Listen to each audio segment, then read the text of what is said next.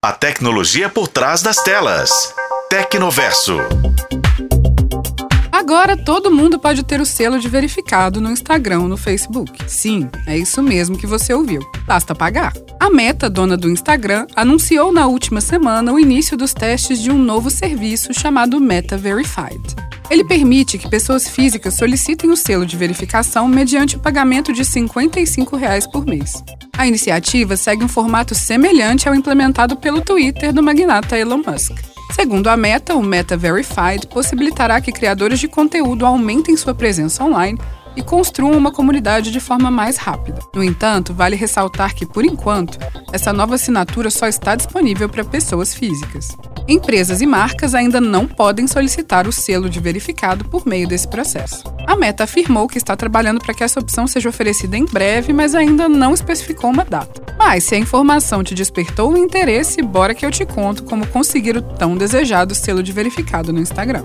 Antes de mais nada, é necessário ter 18 anos de idade e um histórico de postagens na rede social. Além disso, será preciso enviar um documento oficial emitido pelo governo para comprovar sua identidade. O preço para obter o selo é de 55 reais por mês por cada conta verificada. Ou seja, se você deseja ter o selo tanto no Facebook quanto no Instagram, precisará desembolsar 110 reais mensalmente. O acesso para a solicitação é feito por meio do menu Configurações do Instagram. Na central de contas, escolha a opção Meta Verified. Essa assinatura pode ser feita tanto no aplicativo para Android quanto no iPhone. Além disso, a Meta anunciou que em breve haverá uma lista de espera disponível para a compra do Meta Verified por meio do site. Ah, outro detalhe legal: os assinantes do Meta Verified terão acesso a suporte técnico diferenciado, caso tenham algum problema de segurança com as suas contas.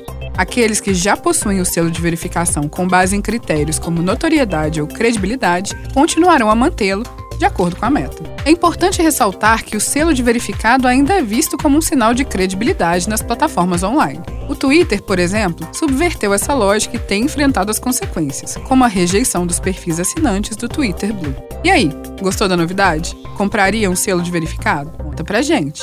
Fico por aqui e volto em breve com mais notícias sobre tecnologia. Eu sou a Bruna Carmona e este foi o podcast Tecnoverso. Acompanhe pelos tocadores de podcast na FM O Tempo.